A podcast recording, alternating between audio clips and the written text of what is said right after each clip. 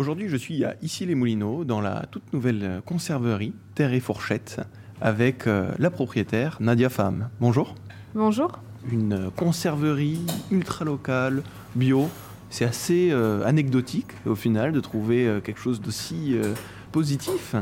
Qu'est-ce qui vous a motivé à ouvrir une, une conserverie ultra locale et bio?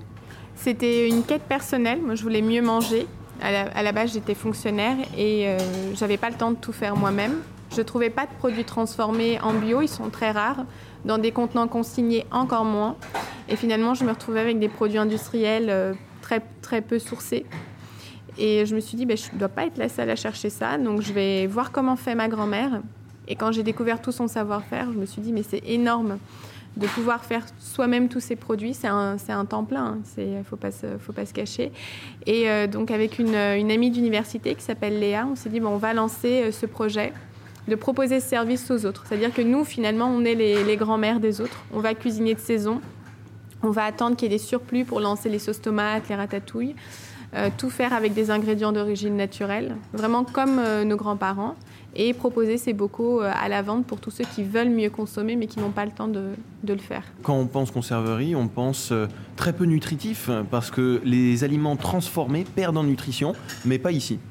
Non, parce que c'est fait de façon naturelle. De toute façon, on cuisine nos ingrédients. Donc oui, en effet, entre un ingrédient cru et un ingrédient cuit, il y a moins de valeur nutritionnelle, mais de toute façon, on ne mange pas que en cru. C'est-à-dire, vous, chez vous, vous allez faire une ratatouille, vous allez cuire les ingrédients, donc ça va perdre en valeur nutritionnelle. Bah, nous, on va également cuisiner la ratatouille, ça va perdre en valeur, mais on est sur du bio, on a plus de bienfaits dans les ingrédients et on est sur de l'ultra local, donc c'est très frais.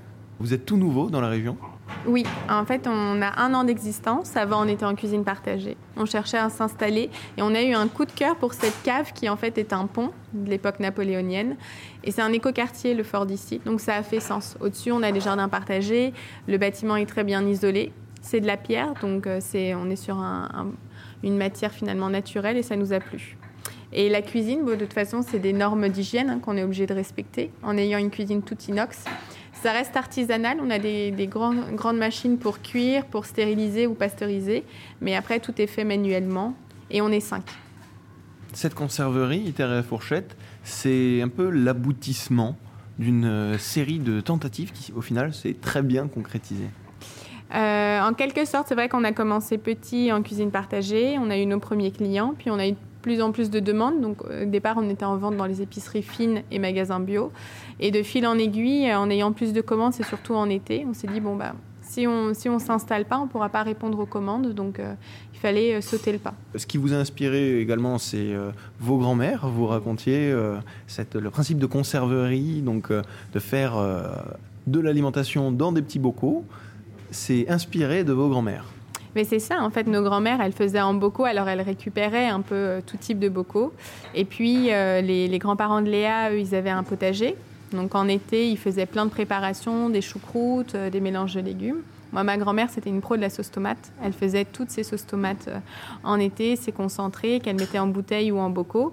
Et puis en hiver, elle bah, nous faisait des, des, bons plats à la tomate sans être en hors saison. Cette saison, c'est la saison de quoi justement? Qu'est-ce qu'on va pouvoir retrouver dans vos bocaux? Alors, cette saison, il y a beaucoup de. Là, on est en plein automne. Donc, c'est du potimarron. Il y a des risottos au potimarron noisette. Il y a des tiramisu aussi au potimarron. On joue finalement avec le légume dans le dessert, puisqu'on manque de fruits euh, dans la région. Et puis après, on a fait beaucoup de ratatouille cet été. On a eu de la chance. On a eu un été très beau. Et en fait, comme on est euh, sur euh, des produits de région, dès qu'il fait beau ou qu'il fait moche, on le sent tout de suite parce qu'on va manquer de produits ou on va avoir des surplus. Donc cet été, on a eu plein de tomates, contrairement à l'été dernier. Donc on aura assez de sauce tomate pour tout l'hiver. On est paré pour l'hiver à la conserverie euh, Terre et Fourchette de Nadia Faham. Merci beaucoup, Nadia. Mais merci à vous et à très vite.